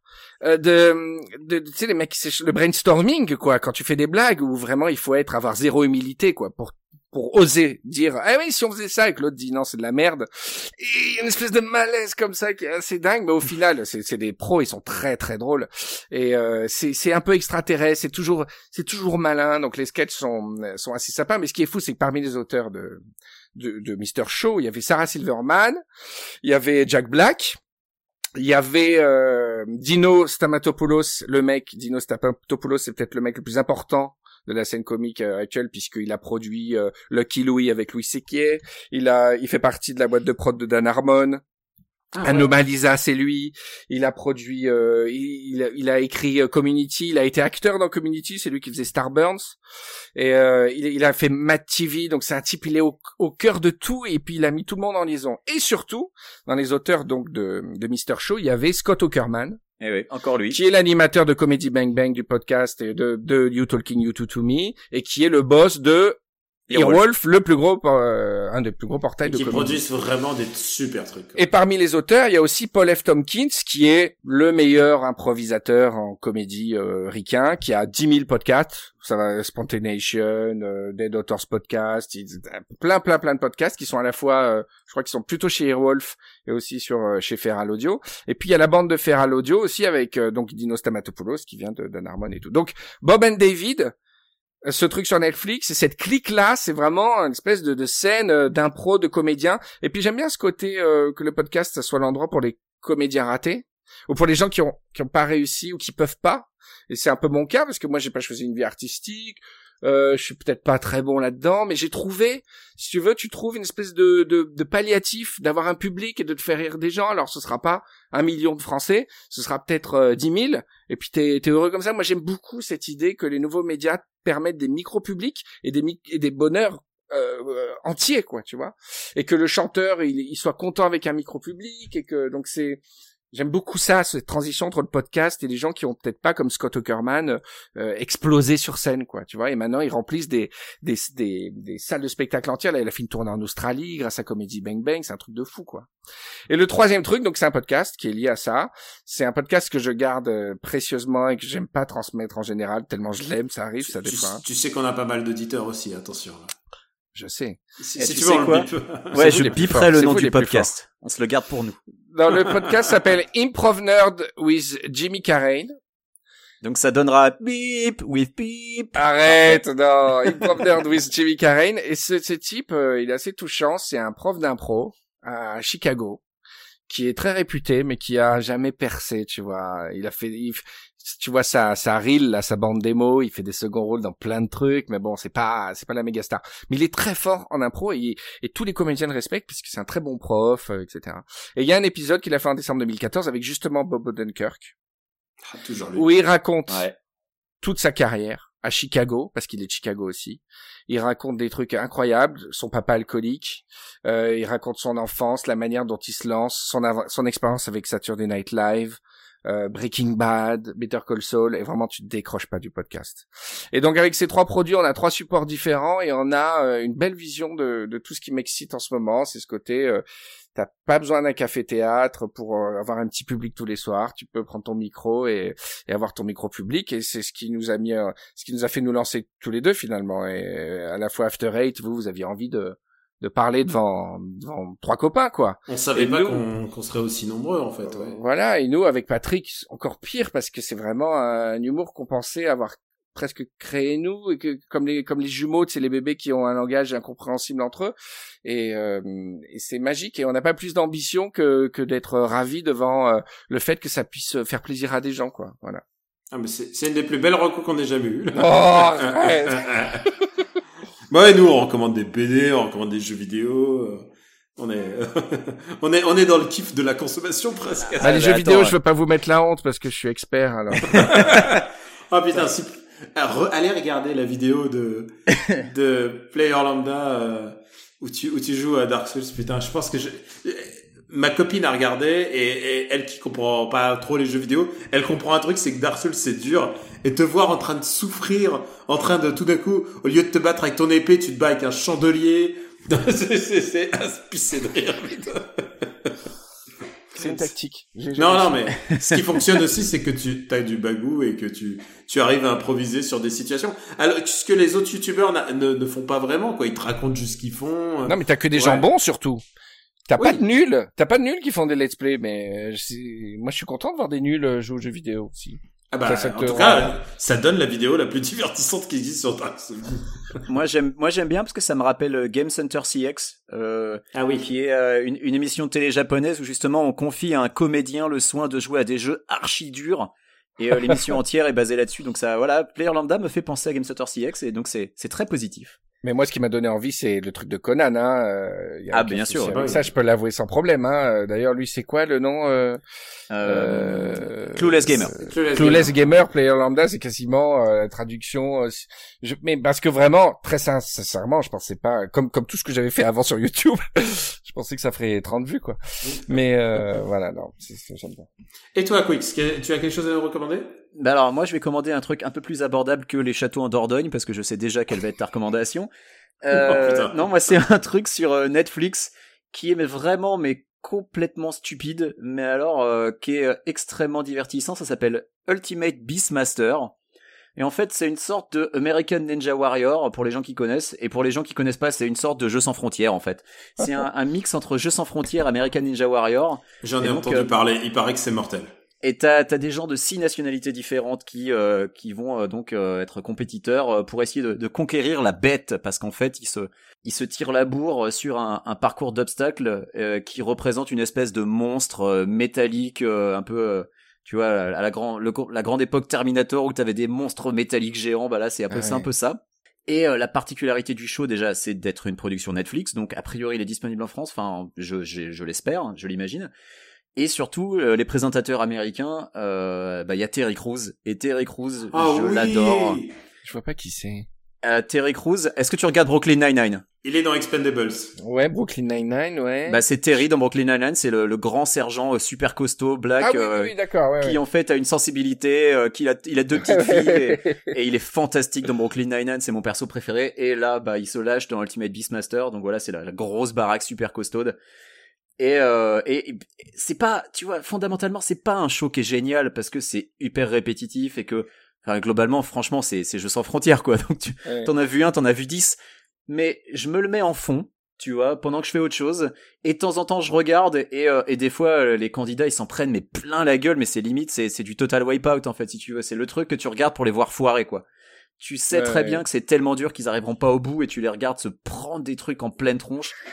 et évidemment, c'est joué à mort. Euh, Au début, euh, t'as leur petite présentation, ils sont là genre ouais, je vais tout défoncer. Et le gars, il tombe comme une merde au bout de trois secondes. Donc évidemment, t'es mort de rire. Donc voilà, ça, ça n'est absolument pas un télo et ça n'est vraiment pas du haut niveau, mais c'est super distrayant. Je, je le recommande. Ultimate Beastmaster. Et puis parce qu'il y a Terry Crews et Terry Crews, il défonce. Tu m'as, Voilà. J'ai fait quoi convaincu. Ah, tu moi m'as- aussi, Tu m'as convaincu, j'ai, envie. Et euh, bah écoutez, moi, moi, je vais être plus simple. Euh, c'est une série dont j'ai un petit peu parlé. Et en fait, maintenant, ça y est, j'ai passé le cap du moment où je sais si c'est bien ou pas. Iron Et- Fist. Non, pas, pas loin. C'est Riverdale. Ah, Euh, Ah, Riverdale, qui, qui est une série donc euh, Netflix aussi. Et euh, non, c'est CW, c'est CW. CW, ouais. Ouais, mais elle est diffusée sur Netflix en France. Et, euh, et c'est une reprise des comics Archie dont j'avais parlé euh, il y a très très il y a au moins bah donc un an, euh, puisque les comics Archie en fait ont, ont vécu un reboot euh, aux États-Unis et en fait alors qu'il y a une seule histoire dans, dans Archie Comics, c'est le héros Archie et il est au milieu d'un triangle amoureux et c'est à peu près tout. Et le truc c'est qu'ils ont repris cette Et base. ça fait 45 ans que c'est ça. Ça fait, ouais, ça fait plus de 50 ans même, je dirais. Et, euh, et donc Archie n'a pas vraiment changé. Et alors maintenant, ils essayent d'y- mettre des twists. Ils y mettent des zombies. Euh, ils le mettent en situation adulte. Et là, le twist de Riverdale, c'est que c'est une situation où... Euh, et si Archie Comics était Twin Peaks? Et euh, alors évidemment il faut euh, faut peut-être un peu aimer Twin Peaks ou un peu de toute même proportion gardée. Hein. ah oui, alors c'est CW. Euh, c'est c'est c'est comme quand CW essaye de faire Batman, ça fait Arrow. Voilà. Smallville. Bah voilà, bah ça fait bah, là c'est pas c'est pareil. Riverdale, c'est euh, c'est c'est le petit frère un peu bêta de de, De Twin Peaks. de Twin Peaks, mais il y a un twist quand même, c'est que c'est une série méta de Twin Peaks. C'est-à-dire qu'il n'y a pas un seul moment, aucun des comédiens ne se euh, ne se fait d'illusion qu'il est en train de refaire quelque chose qui a déjà été fait par Twin Peaks. Et on le sent dans plein de trucs. Et même les comédiens ont conscience d'être des acteurs, euh, des acteurs presque dans la série, puisque la nana va dire ah ça c'est mon copain gay. Évidemment, il y a toujours un copain gay dans une série, dans une série CW. Ou alors les mecs vont carrément euh, genre ironiser sur la propre beauté des acteurs parce qu'ils sont tous beaux, comme dans Twin Peaks d'ailleurs. hein. Tous les acteurs sont beaux à, à, à crever. Et c'est ça qui est assez rigolo en fait, c'est que euh, c'est que c'est la série qui joue sur elle-même, sur ses propres codes. Et, euh, et effectivement, c'est un peu, c'est un peu, c'est un peu débilou comme pouvait l'être Gossip Girl. Euh, mais j'y j'y trouve quand même une espèce de satisfaction purement euh, d'amateur de série. Il y a Machen Amick, euh, donc Ouais. un personnage principal, un des personnages principaux de, de Twin Peaks. Il y a Luke Perry de Ouais. euh, Beverly Hills, tu Oh vois. putain, Enfin, faut que je regarde. tout ça, tout ça n'est pas anodin. Tout ça, c'est des clés et des, et des espèces d'appels lancés à, à chaque fois des fans de ces séries pour leur dire regardez, on est en train de faire un truc pour les jeunes d'aujourd'hui, mais en même temps, il y a un truc pour vous si, si vous si vous cherchez si vous cherchez un peu. Le personnage de Jughead est savoureux. Il est Ouais, ouais, il est il est génial, le casting est, est vraiment super. Ils ont Jughead est un- quand même, euh, faut le dire dans la BD, c'est un guignolo euh, asexuel qui porte une couronne, une couronne comme Burger King et qui est amou- et qui est amoureux des hamburgers, littéralement. Euh, il, il fait la grève pour que parce qu'ils ont supprimé les, les hamburgers euh, dans la dans la cafétéria du collège quoi. Euh, c'est c'est il est c'est un c'est un débile. Mais enfin, c'est un, c'est un doux débile. Et là, ils en ont fait un personnage à la fois malin et dramatique.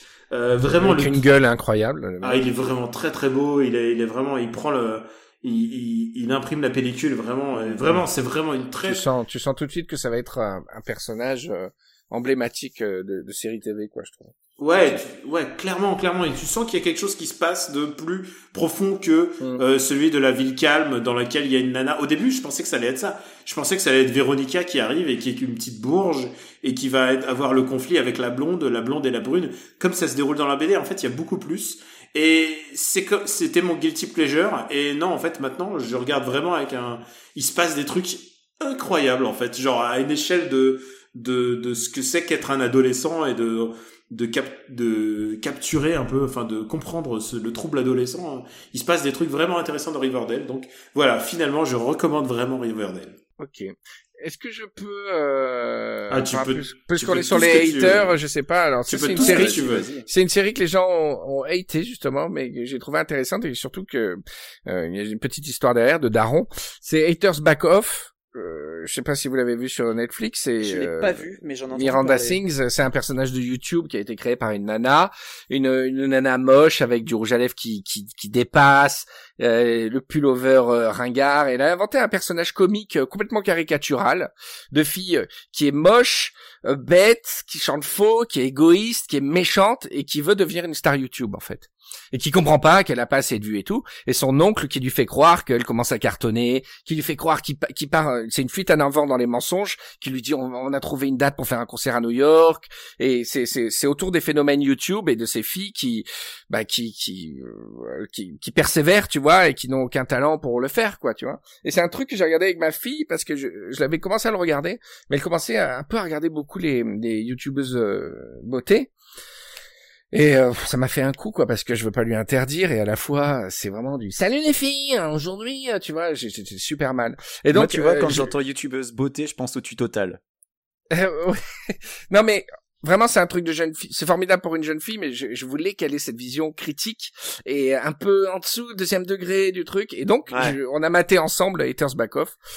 Euh, et euh, elle s'est marrée comme une baleine. Et maintenant, elle imite autant les youtubeuses beauté que cette euh, ce monstre qui s'appelle Miranda, en faisant déborder le rouge à lèvres et, et c'est génial. Donc, euh, je conseille aux darons qui ont peut-être une, une jeune fille de de 10, 11 ans qui commence à regarder les, les Enjoy Phoenix de, de se faire une bonne session Haters Back Off pour ça remet les os en place quoi. Voilà. Ah, c'est une bonne idée. Ou alors on, on- on lui offre Zelda, tu vois. comme ça, comme ça, les pédards. Oh, quel phénomène ce truc. J'ai pas la Switch là, c'est horrible de vous voir euh, parler de Zelda. mais et là. tu sais que c'est ça a l'air vraiment. énorme. ça a Alors, euh, c'est c'est ma cachée, mais en fait, je vais, je, je peux recommander Zelda tous les jours de l'année, quoi. C'est, c'est extraordinaire. C'est, je pense. c'est chronophage à mort plus que que Bien sûr, mais c'est un des jeux les plus, c'est un des jeux les plus passionnants que, que Nintendo ait fait en 15 ans, vraiment. Je pense que c'est vraiment leur meilleur jeu depuis Super Mario 64.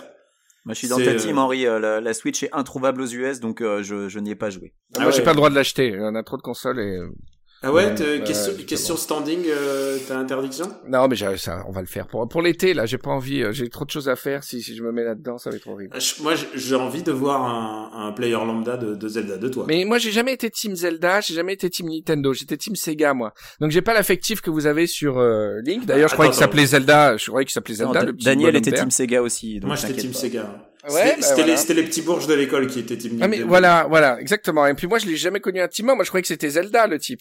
Il s'appelait Zelda. je savais pas que... Et donc, et voilà. Donc, j'ai pas cet affectif que vous avez sur lui. Eh, Fais-moi euh, plaisir, le jour où tu fais un player lambda sur le jeu, appelle le héros Zelda tout le temps. D'accord. Promis, Ça, y a pas de franchement, ça problème. va être fantastique, les réactions des gens vont être extraordinaires. Ouais, parce que Julien Clerc, je sais pas si ça... oui, parce qu'il a appelé son personnage Julien Clerc. Bah oui, parce que c'est un clair. C'est un Clerc, voilà. Exactement. C'est moi d'être logique. Eh, Ça tombe sous le sens pourtant. hein.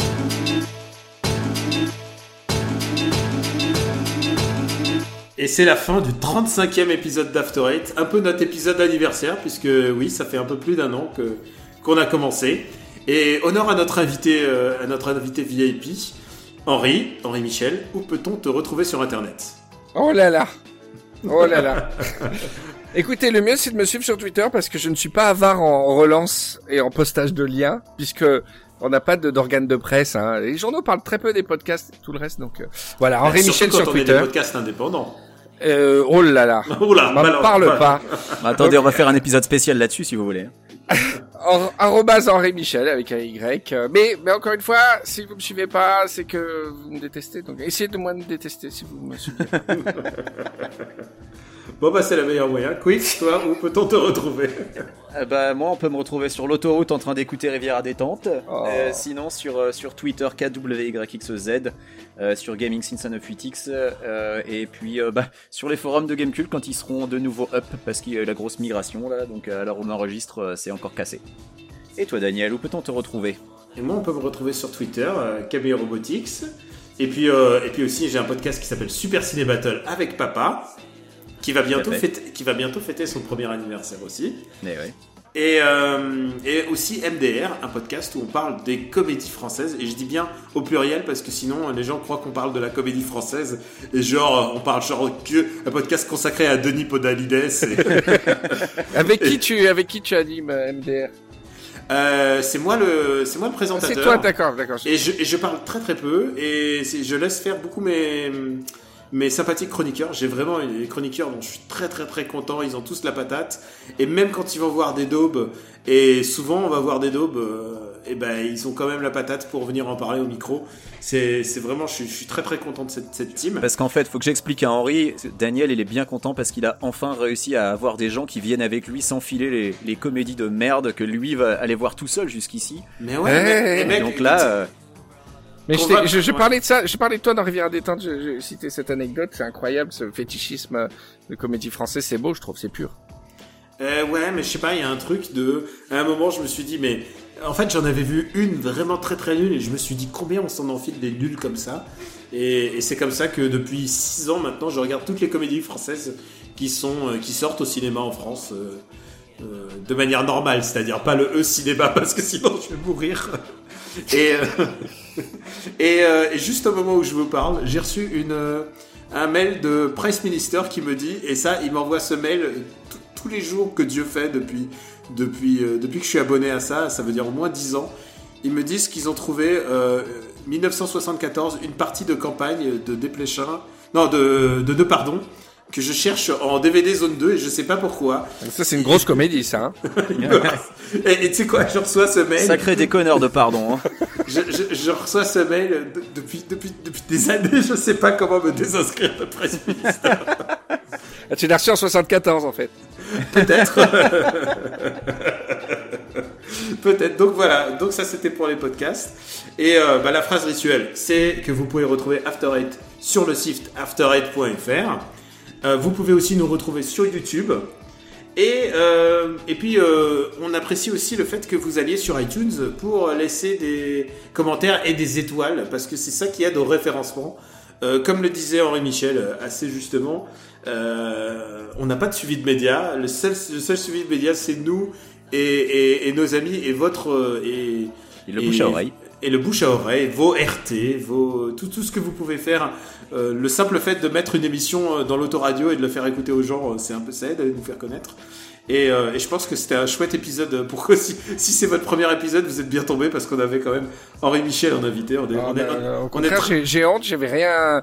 Je, je suis venu comme chez des comme chez des potes euh, parler à brûle pour point et à un moment donné même on oublie qu'on est dans qu'on est enregistré quoi. J'ai pris beaucoup Mais c'est exactement le concept de l'émission, donc c'est parfait. Tu étais, Ah, tu étais formidable. Génial. Je crois qu'en fait, quand on parle par micro, tu deviens After Eight. Mais quand moi je te parle en vrai, je deviens Riviera détente. Je crois qu'il y a un truc, il y a un truc d'osmose dans l'air qui se passe entre nous. Il y a le travail et puis il y a la, dé- il y a, il y a le- la détente après. C'est exactement ça. Donc on vous embrasse très fort et on vous dit à bientôt pour le prochain épisode. À très vite, salut. Salut les After Eightos.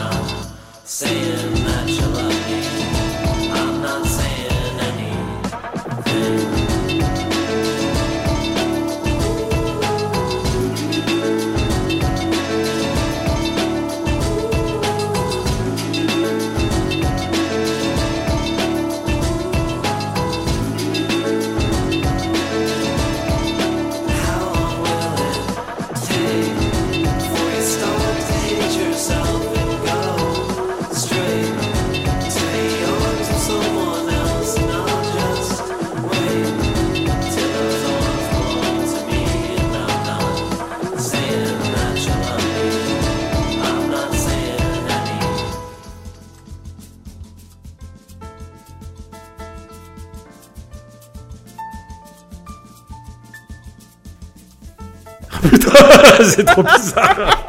Oh, c'est trop bizarre. J'adore.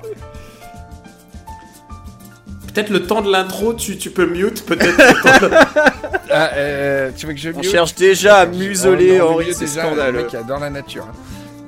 Non, J'adore la nature, mais Ok, juste quand, je, mute, je quand je mute. fais l'intro, ça, D'accord. ça fait chaud. J'adore la nature, mais quand elle ferme sa gueule, quoi. Non mais attends, toi, Dès qu'on on parle de toi, tu pas as au mute. micro puisqu'il mixe, ma- il mutera ma, ma piste.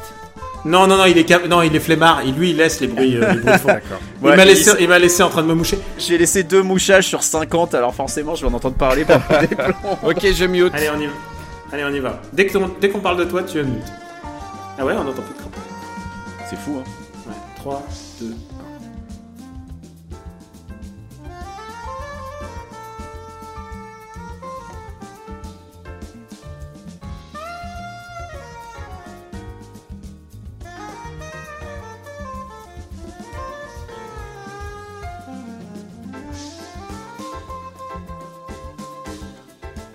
Et là, on laisse un petit peu de. Est-ce que t'entends quand je grince la, la- la chaise comme ça Ouais, ça, ça Ouais. c'est euh, wireless bonheur.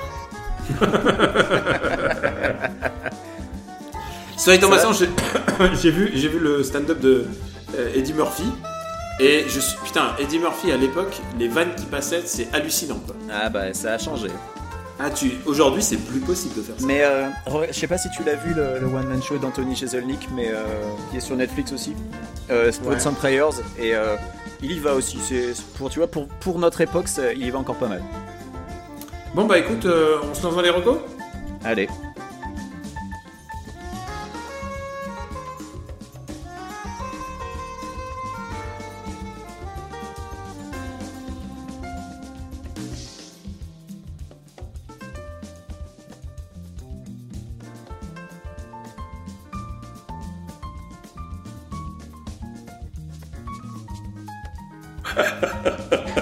Et les crapauds ont fermé leur gueule juste au moment où t'as dit ça. c'est quel synchro Ils font Ah, c'est Ah, fini, mais on tu, peut. tu on sais que si je dire. tape sur la porte du garage fort, il y a genre mi- 10 000 crapauds qui, se taisent d'un coup. Hein. Ah ouais? Ouais, ouais, ils sont Tu très sensibles au bruit. t'as dressé les crapauds? Non, ils sont très sensibles au bruit, ils détestent. Non, mais là, sérieux, on les entend plus. Ben là, ils sont littéralement en train de se toucher la nouille euh, Putain, mais. quasiment. Donc si tu si entends un bruit, tu t'arrêtes. Tu veux dire que les crapauds sont comme Nicolas Bedos, au bout d'un moment ils se, ils se, ils se touchent Ah, mais les mecs, attendez, on a eu des crapauds pendant toute l'émission. Là, ils ont fermé leur gueule. On l'a refait. On, on, on passera moins de temps à éviter les crapauds enfants. euh. Eh non, mais putain, mais entre l'écho de Daniel et les crapauds dans le fond, ça va être, ça va être sportif. hein, pour les Ah auditeurs ouais. qui vont, qui vont s'envoyer ça.